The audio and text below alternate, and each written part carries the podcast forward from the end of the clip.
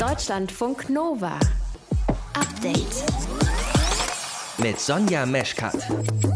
Na, steht ihr noch oder fahrt ihr schon? Der Streik der GDL, der Gewerkschaft der deutschen Lokführer, ist ja seit heute nach 2 Uhr vorbei. Bis alles wieder im Takt ist, ne, das wird natürlich noch ein Momentchen dauern. Klaus Wieselski, der Oberverhandlungsführer und Chef der GDL, war heute auf der Pressekonferenz weiter im Angriffsmodus. Denn in Wahrheit haben die Nieten in Nadelstreifen im Bahntower das Sagen, wie sich dieser Konzern entwickelt und nicht die Aufsicht im Verkehrsministerium. Das muss man auch ganz klar erkennen. Wie geht's jetzt weiter? Kommt der Streik vielleicht nochmal in Frage für die GDL und läuft jetzt wieder alles auf den Bahnstrecken? Überblick bei uns im frischen Podcast vom Update. Weiteres Thema. Woher kommt das Coronavirus, also SARS-CoV-2? Das wird ja schon seit vielen, vielen Monaten diskutiert. War es jetzt eine Fledermaus oder ist doch was dran an dieser Laborthese, also dass da was schiefgelaufen ist? Und genau diese These wird gerade wieder diskutiert, weil es einen Wissenschaftler gibt von der WHO, und der sagt sinngemäß, naja, so unwahrscheinlich ist es jetzt nicht, dass dieses Coronavirus bei einem Laborunfall entwichen ist. Das Labor ist offenbar umgezogen in den Tagen vor dem 2. Dezember und dabei könnten nun vielleicht Viren entwischt sein. Das ist nicht besagter Wissenschaftler, sondern Arndt Reuning, der ist Wissenschaftsjournalist und der ordnet uns diese neue Diskussion nochmal ein. Ihr hört zu? Das ist schön. Deutschlandfunk Nova. Fahren, fahren, fahren auf der Autobahn oder der Landstraße. Vielleicht musstet ihr das ja machen in den vergangenen beiden Tagen weil es ist ja gestreikt worden ne? bei der Gewerkschaft Deutscher Lokführer, bei der GDL. Und entsprechend weniger Züge sind gefahren und die wenigen, die überhaupt noch unterwegs gewesen sind, die waren dann eben rappelvoll. Wie es weitergeht mit dem Streik, wie die Lage aktuell ist, Überblick bekommt ihr jetzt von unserer Nova-Reporterin Melissa Gürlein. Melissa, fahren die Bahnen jetzt wieder nach Plan? Ja, also die meisten tun das, ähm, auch laut Aussagen der Deutschen Bahn. Und wer also übers Wochenende wegfahren will, hat relativ gute Chancen, dass das reibungslos klappt. Zum Abschluss der Streiks gab es ja heute eine Pressekonferenz mit dem GDL-Chef, mit Klaus Weselski. Hat mhm. er dann noch was gesagt, wie es jetzt weitergeht? Also wird weiter gestreikt zum Beispiel? Ja, also dass weiter gestreikt wird, steht ziemlich fest. Er hat jetzt keine Zeit genannt, auch nicht, ähm, wie lange das konkret dauern wird. Aber wenn die Deutsche Bahn ihm kein verbessertes Angebot vorlegt, beziehungsweise seiner Gewerkschaft, dann werden Streiks kommen. Fakt ist, entweder es kommt ein verbessertes Angebot auf den Tisch oder wir lassen erneut die Züge in diesem Land stehen. Es nützt nichts, wenn Herr Seiler am Tisch sitzt, Krokodilstränen in Fernsehkameras weint und immer verhandlungsbereit ist. Wenn er Ahnung von Tarif hat, muss er wissen, dass das bisherige Angebot nicht verbessert worden ist. Weselski hat Martin Seiler, den Personalchef von der Deutschen Bahn, auch ziemlich ins Visier genommen und mit ihm auch den ganzen Bahnvorstand, die er als Nieten in Nadelstreifen bezeichnet hat. Also sie macht er allein für das äh, wirtschaftliche Missmanagement der Deutschen Bahn verantwortlich. Naja, aber besteht denn nach solchen Aussagen überhaupt noch die Chance zu Verhandlungen? Ich stelle mir das ein bisschen schwierig vor. Ja, könnte man meinen. Aber Ehrlich gesagt denke ich schon, weil die GDL scheint einen sehr, sehr unemotionalen Streitpartner zu haben, beziehungsweise einfach einen, der sich nicht aus der Ruhe bringen lässt. Das hört man besonders schön, äh, wie ich finde, in Martin Seilers Reaktion vorgestern im ZDF Morgenmagazin, als er mit Weselskis Anschuldigungen konfrontiert wurde. Ich bin weit entfernt, äh, da auf der persönlichen Ebene zu agieren. Mir geht es um die Sache, mir geht es um Lösungen. Mir geht es darum, dass wir die Mobilität in diesem Land voranbringen, dass wir allesamt gemeinsam mit dem Eigentümer und dem Bund auch die starke Schiene nach vorne bringen. Um das geht's. Und äh, wer mhm. Lösungen will, kommt an den Verhandlungstisch. Und dort äh, werden am Ende auch äh, Kompromisse geschlossen. Was muss denn jetzt passieren, damit die weiter verhandeln, die beiden Parteien? Ja, die Forderungen der GDL haben sich nach dem Streik kaum geändert. Wir hatten ja auch am Anfang der Woche darüber gesprochen. Sie wollen eine Lohnerhöhung von insgesamt 3,2 Prozent. Aber das muss halt in diesem Jahr noch ausgezahlt werden. Mhm. Wobei er heute nicht mehr von der Corona-Prämie gesprochen hat, von 600 äh, Euro, die ja eigentlich ein ziemlich äh, relevanter Faktor war.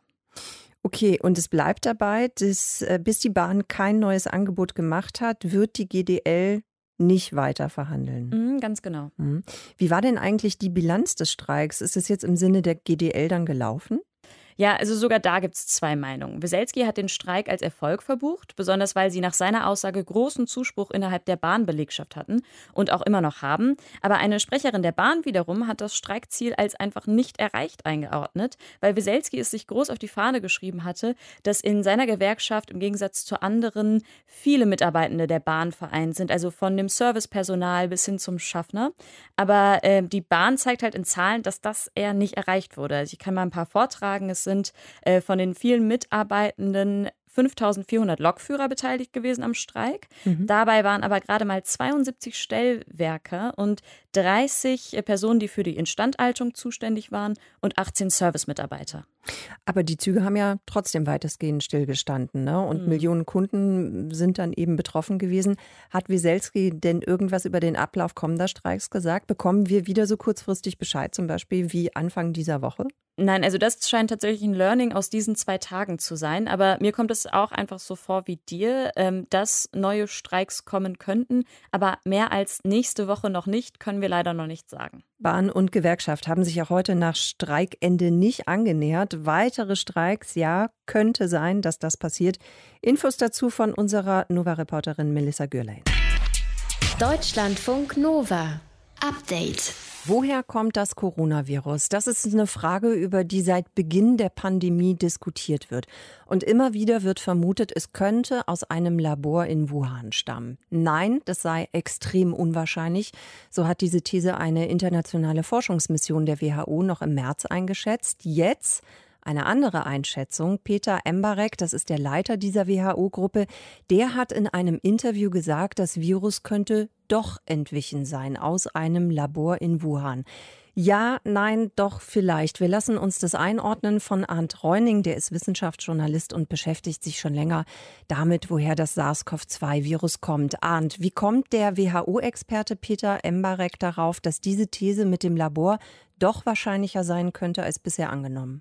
Naja, Sonja, er führt da gar nicht so sehr viele neue Gründe an. Also er lenkt den Blick einfach noch einmal auf eines dieser beiden Labore in Wuhan, wo mit Coronaviren gearbeitet wurde. Da gibt es ja zum einen das Wuhan-Institut für Virologie, ein bisschen außerhalb in einem Industriegebiet mit einem Hochsicherheitslabor. Das war ja schon mal unter Verdacht geraten. Mhm. Und Peter Ben Embarek, der lenkt nun den Blick auf ein zweites Labor, eines der chinesischen Gesundheitsbehörde in Wuhan selbst, in der Nähe des Huanan Fischmarkts. Das war ja der Markt, der war sozusagen das Epizentrum des ersten Ausbruchs. Etwa die Hälfte aller Fälle, die in der Anfangsphase entdeckt wurden, die hatten irgendwie eine Verbindung dahin. Und auf dieses zweite Labor konzentriert sich Embarek nun. Das Labor ist offenbar umgezogen in den Tagen vor dem 2. Dezember und dabei könnten nun vielleicht Viren entwischt sein, so seine Vermutung. Zeitlich passt das Ganze ja ganz grob. Der erste offiziell nachgewiesene Fall, der war vom 6. Dezember. Allerdings müsste man jetzt genauer hinschauen. Genetische Untersuchungen, die deuten darauf hin, dass SARS-CoV-2 sich seit Ende Oktober bis Mitte November hm. verbreitet hat. Also man müsste jetzt einfach wirklich wirklich wissen, wann denn dieser Umzug stattgefunden hat. Trotz allem ist das nur ein weiterer Indizien, ja, Hinweis, würde mhm. ich sagen, aber kein schwerwiegender Beweis. Ja, beim Umzug, da könnte was passiert sein. Ja, ist ein mögliches Szenario.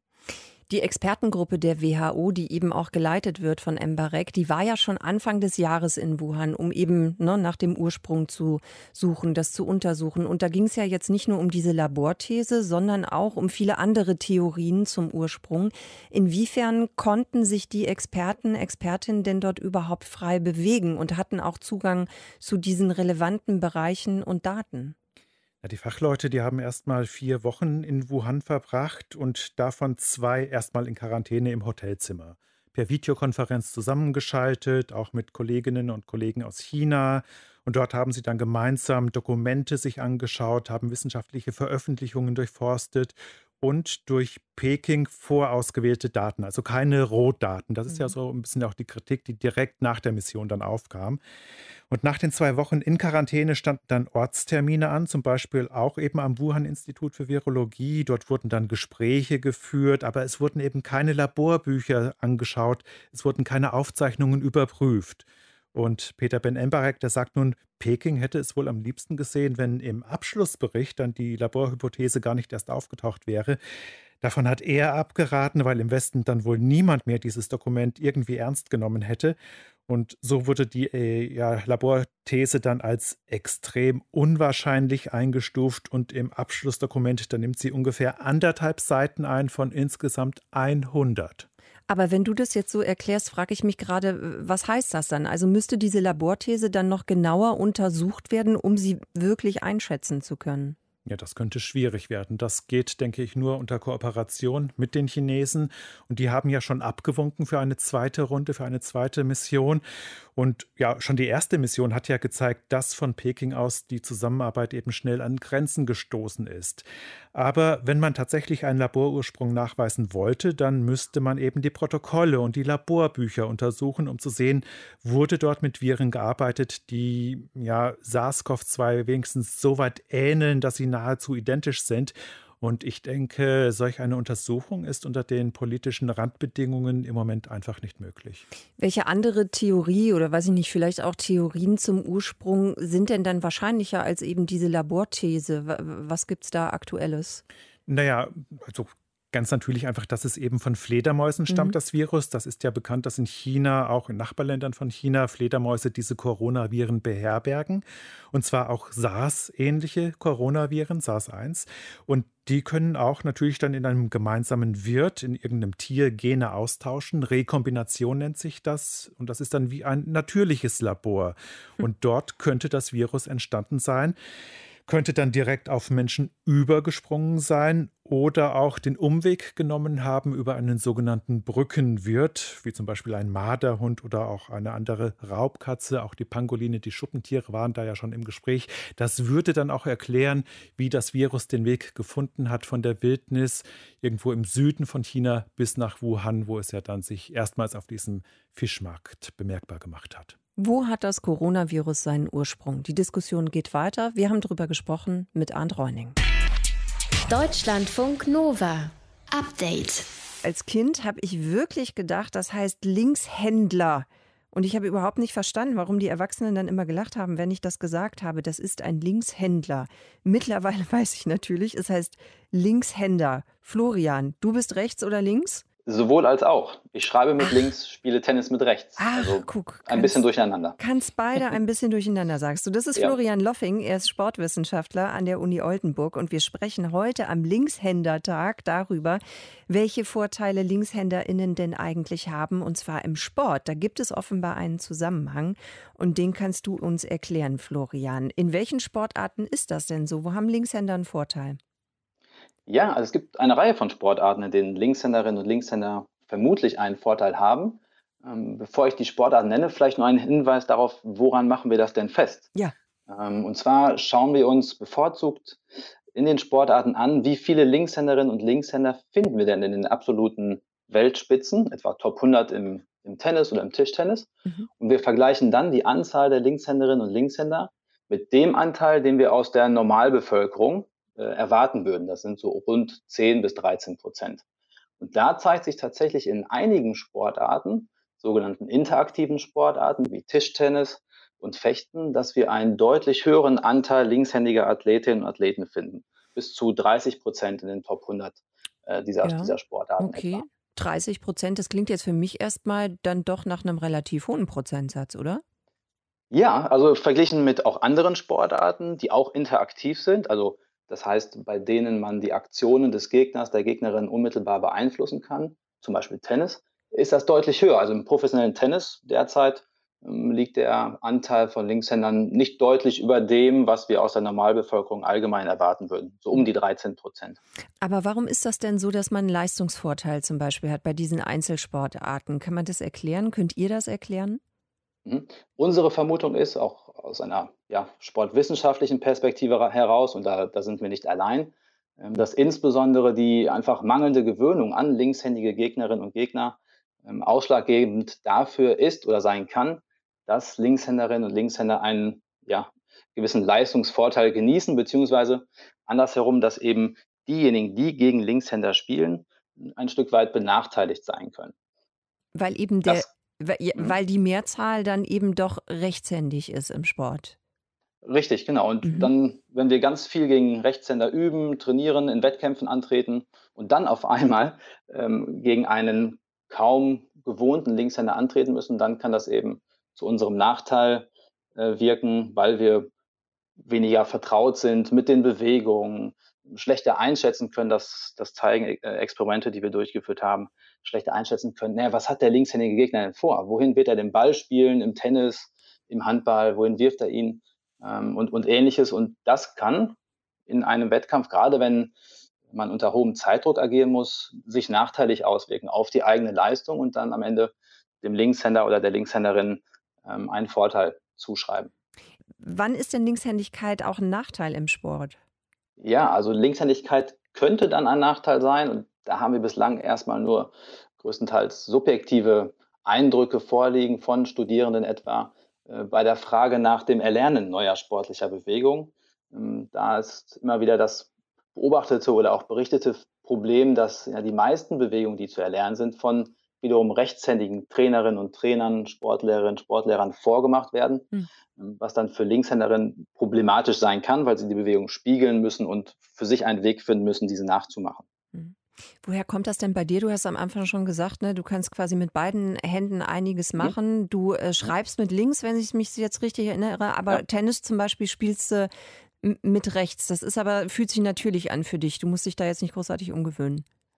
Es fühlt sich für mich völlig natürlich an. Jetzt rückblickend auf, auf die Ergebnisse in der Forschung, die wir bislang vorliegen haben, hätte ich es besser mal andersrum gemacht. vielleicht, vielleicht hätte das noch irgendwas gerettet bei mir, sportlich. Nein, ähm, aber nein, das ist, das ist voll okay. Und ähm, vielleicht, um nochmal an die Nachteile gerade auch anzuknüpfen für Linkshänder. Ähm, was man vielleicht, das, das Schöne bei vielen Linkshändern ist, dass sie oftmals besser darin sind, ihre rechte Hand zu nutzen, also ihre vermeintlich schwächere, als das bei Rechtshändern wiederum der Fall ist, wenn die ihre linke Hand nehmen müssen, sodass also vieles, ja, was wir vielleicht am vermeintlichen Nachteil uns denken können, vielleicht gar nicht so gravierend nachteilig ist für Linkshänder, weil sie es einfach aus der ähm, aus dem Alltag auch heraus gewohnt sind, viele Dinge mit rechts zu machen oder machen zu müssen. Wenn wir nun mal an das Schalten im Auto denken ähm, oder das Händeschütteln, das machen wir ja äh, alles mit rechts. Florian, dann danke ich dir sehr erstmal fürs Erklären. Florian Loffing ist Sportwissenschaftler an der Uni Oldenburg und er hat uns erzählt, welche Vorteile Linkshänder und Linkshänderinnen haben im Sport. Danke dafür. Deutschlandfunk Nova. Update. Es ist jetzt genau 60 Jahre her, dass die DDR ihre Grenze nach West-Berlin abgeriegelt hat. Damals ist die Berliner Mauer entstanden. Und zwar nicht als Schutz vor Eindringlingen aus dem Westen, so hieß es damals in der Propaganda, sondern damit ihre eigenen Bürger das Land eben nicht in Richtung Westen verlassen konnten. Das klingt für uns heute alles ein bisschen unglaublich, entspricht aber eben der Wahrheit und vor allem klingt es sehr weit weg und eben auch lange her. Dabei werden auch heute noch Menschen von ihrem eigenen Land an der Ausreise gehindert. Aus Nordkorea habt ihr das bestimmt schon mal gehört, welche Beispiele es noch gibt. Ich habe nachgefragt bei Julia Duchow von Amnesty International. Frau Duchow, äh, Sie haben uns im Vorgespräch schon erzählt, dass es den Menschen in Eritrea ähnlich geht. Ohne Erlaubnis der Regierung dürfen die das Land nicht verlassen. Warum ist das so? Eritrea ist ein sehr repressives Land und es wird begründet von der Regierung. Das liegt an den Konflikten mit Äthiopien. Das hat jetzt dazu geführt, dass zwar zunächst erlaubt war, wieder zwischen Äthiopien und Eritrea sich zu bewegen, weil auch ein Friedensvertrag abgeschlossen wurde. Aber jetzt haben sich da die Verhältnisse wieder verschärft und es gibt schwierige Auseinandersetzungen. 2019 wurde dann einfach diese Grenze wieder geschlossen und es wird sogar geschossen an der Grenze auf Personen, die das Land verlassen wollen. Und es ist ausdrücklich nur möglich, das Land zu verlassen mit Genehmigung der Regierung. Mhm, das heißt, für die Menschen ist es dann doch ziemlich schwierig, irgendwie das Land zu verlassen, oder?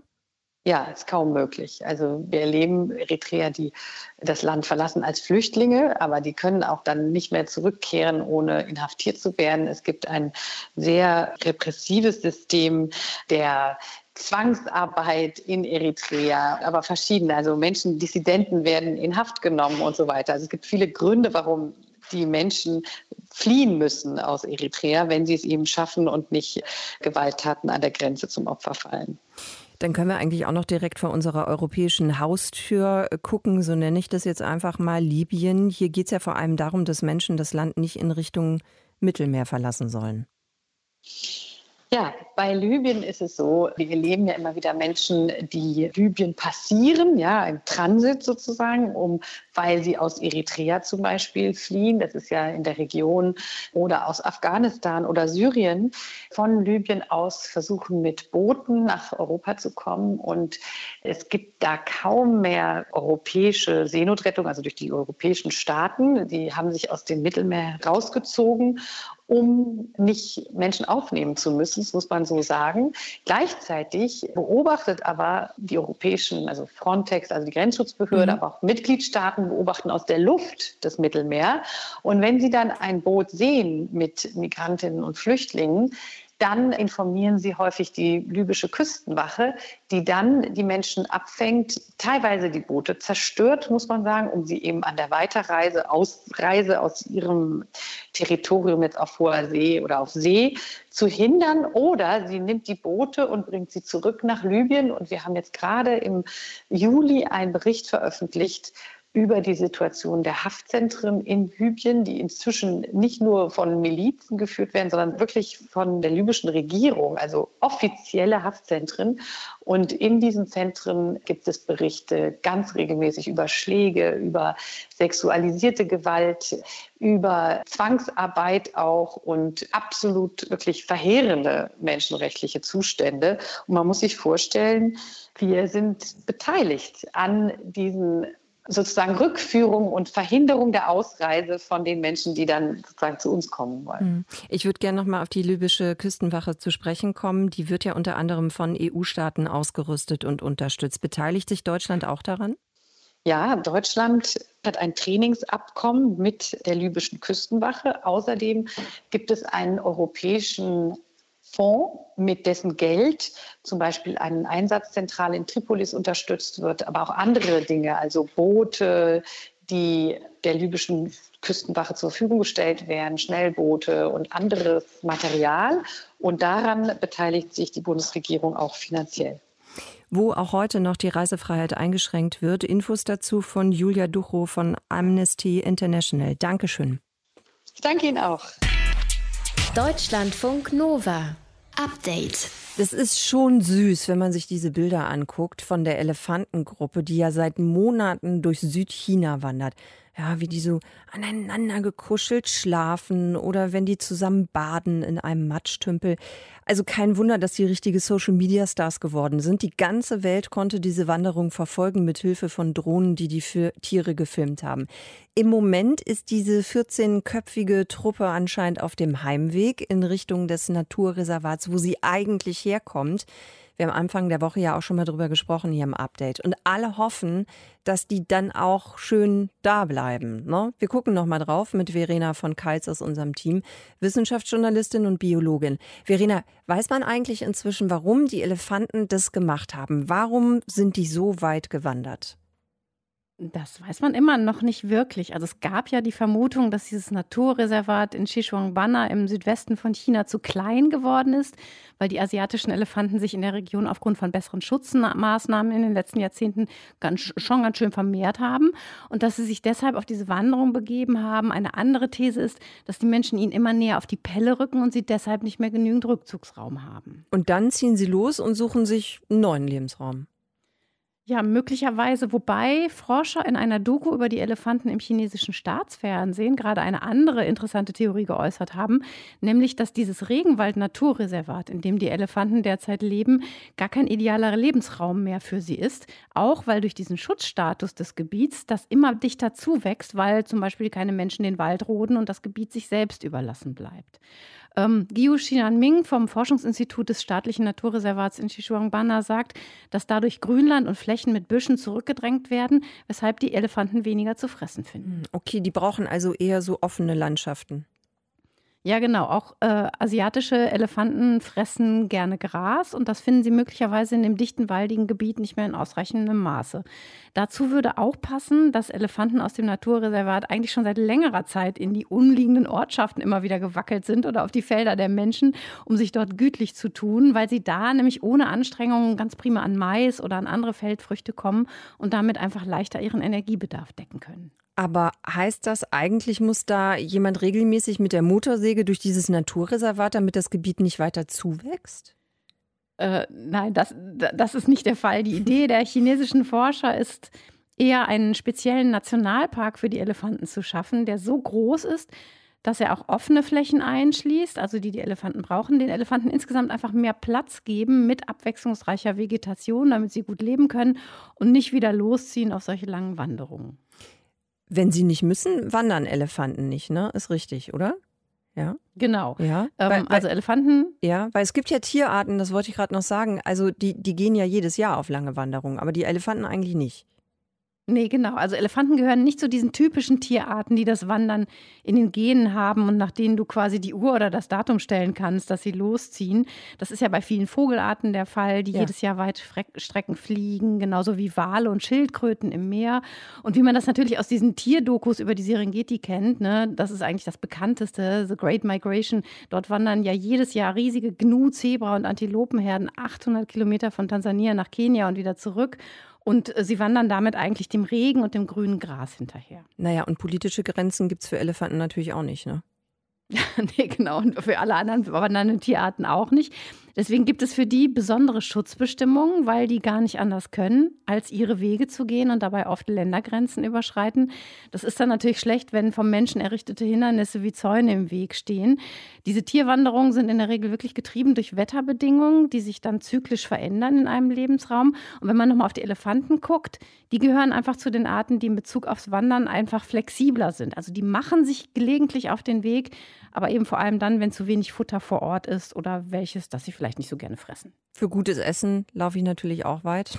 14 Elefanten sind in Südchina unterwegs und seit Monaten Stars auf Social Media, derzeit anscheinend auf dem Heimweg. Verena von Keitz hat uns die Hintergründe zu diesen Tierwanderungen erzählt. Deutschlandfunk Nova. Update. Wir bilden jetzt die kleinste Fankurve der Welt. Das wollte ich schon immer mal machen und am allerliebsten mit dir, Matthias. Wie schön ist das, oder? ja, machst du mit? Weißt du, ob ich singen kann? Weiß ich nicht, aber das könnten wir ja rausfinden. Matthias Friebe aus unserer Sportredaktion und ich, die kleinste Fankurve der Welt hier in Deutschlandfunk Nova. Also Laola-Welle kriegen wir hin, glaube ich. Hm, ole, ole, schalalalala, schaffen wir alles, oder? Schaffen wir, ja. ja. Guck mal, wie schön das ist. Heute Abend geht's wieder los. Neue Bundesliga-Saison. Wir stimmen uns schon mal drauf ein. Ähm, die Partie, die das Ganze äh, eröffnen wird heute Abend, ist Bayern München gegen Borussia Mönchengladbach. Und je nachdem, wie sich Corona entwickelt, wie die Regeln des Vereins sind, im Stadion kann man eben im Stadion gucken oder vielleicht auch nicht. Fernsehen, Stream wäre eben auch noch eine Alternative. Und da kommst du ins Spiel, Matthias. Brauche ich jetzt dafür 200 Abos, um Fußball zu gucken oder ist es nicht ganz so kompliziert? Nein, es ist nicht ganz so kompliziert, aber mit einem kommst du auch nicht aus. Das, daran haben wir uns ja schon gewöhnt. Äh, dieses Mal, es gibt ja neue Fernsehrechte seit dieser Saison, das ist neu vergeben für die nächsten vier Jahre. Ähm, kann man es ganz einfach machen. Freitag und Sonntag brauche ich The Zone, Samstag brauche ich Sky. So einfach ist das. Ja, gut, das merken wir uns jetzt alle. Also maximal, wie viele Abos sind das? Maximal dann? zwei Abos. Maximal also zwei. Ja. Bei Sky dann klassisch mit dem Receiver als ja. Pay-TV-Sender und The Zone als Streamingdienst überall auch auf dem Handy und auf dem Tablet. Und mhm. Äh, wenn ich alles sehen will, alle Spiele, dann muss ich mir diese zwei Abos zulegen. Mhm. Das heißt aber keine Möglichkeit, das ohne Zusatzabo zu verfolgen. Im Fernsehen nicht. Ähm, es gibt natürlich so ein paar Free-TV-Ausreißer, die gibt es ja immer. Ähm, wir kennen äh, die Zusammenfassung in der Sportschau und im ZDF-Sportstudio, die gibt es auch weiterhin. Äh, und es gibt jetzt insgesamt neun Spiele, so auch das heute Abend. Das ist jetzt neu wieder seit dieser Saison, die bei Sat1 live gezeigt werden. Die sind der Live-Partner für die nächsten vier Jahre. Sonst kann ich das tatsächlich nur hören und nicht sehen. Ja, das gute alte Radio, ne? Finden genau. wir auch nicht so schlecht. Und da gibt es auch was Neues tatsächlich. Das ist richtig interessant. Ja. Die ARD hat nämlich ein bisschen Geld in die Hand genommen äh, und noch mehr Rechte gekauft. Mhm. Also zusätzlich zu den Konferenzen und Radioreportagen, die wir kennen seit vielen Jahren aus den ähm, Wellen wie beim WDR oder beim Bayerischen Rundfunk zum Beispiel, gibt es jetzt sogenannte Netcast-Angebote. Das heißt, die ARD überträgt alle 306 Bundesligaspiele in voller Länge live als Radioreportage im Einzelspiel und in der Konferenz. Und das gibt es dann online, zum Beispiel bei der Sportschau oder auch auf der App. Ähm, dann kann man egal wo man ist, überall kostenfrei auf dem Handy zumindest hören, wie es gerade so abgeht in der Bundesliga. Das ist doch auch nochmal ein schöner Hinweis von dir. Sehr gut. Ja, dann lass uns nochmal äh, gucken, nicht auf Fußball, sondern auf das, was nach den Olympischen mhm. Spielen passiert. Wissen wir ja, die Paralympics stehen an. Am Dienstag übernächster Woche geht's los. Wie werden die Spiele übertragen? Ja, fast so wie die Olympischen Spiele. Also ARD und ZDF sind da im Boot und auch Eurosport. Ähm, da gibt es auch stundenlange Live-Übertragungen. Ich habe es mir nochmal angeguckt. Genau, ich würde mal sagen, so im Schnitt sind es vier bis fünf Stunden live jeden Tag bei ARD und ZDF im Wechsel. An manchen Tagen sogar noch ein bisschen mehr. Aber in der Regel sind das die Vormittagsstunden. Dann wenn es in Japan Abend wird und die Entscheidungen fallen. Also meistens kann man sagen, so ab 9 Uhr morgens, dann für vier bis fünf Stunden gibt es das live jeden Tag. Ja, und dann auch nochmal einzelne Wettkämpfe auch im Stream. Das genau. war ja bei Olympia auch so. Also genau so. Also beim ZDF auf der Seite oder auch auf äh, sportschau.de gibt es dann eigentlich alle Wettbewerbe live im Stream. Und da gibt es ja noch viele, viele, viele hundert Wettbewerbe, die da anstehen mhm. in den mhm. verschiedensten Klassen bei den Paralympics. Also wer das gerne verfolgen möchte, findet das auf jeden Fall. Matthias, danke dafür, dass du mit mir die kleinste Fankurve der Welt warst. Das war hoffentlich ole, ole. auch für dich sehr schön, ganz genau. Ole, ole. Und danke dir für den Überblick. Gerne. Matthias Friebe aus unserer Sportredaktion. Deutschlandfunk Nova. Update. Montag bis Freitag, immer zwischen 18 und 20 Uhr. Mehr auf deutschlandfunknova.de.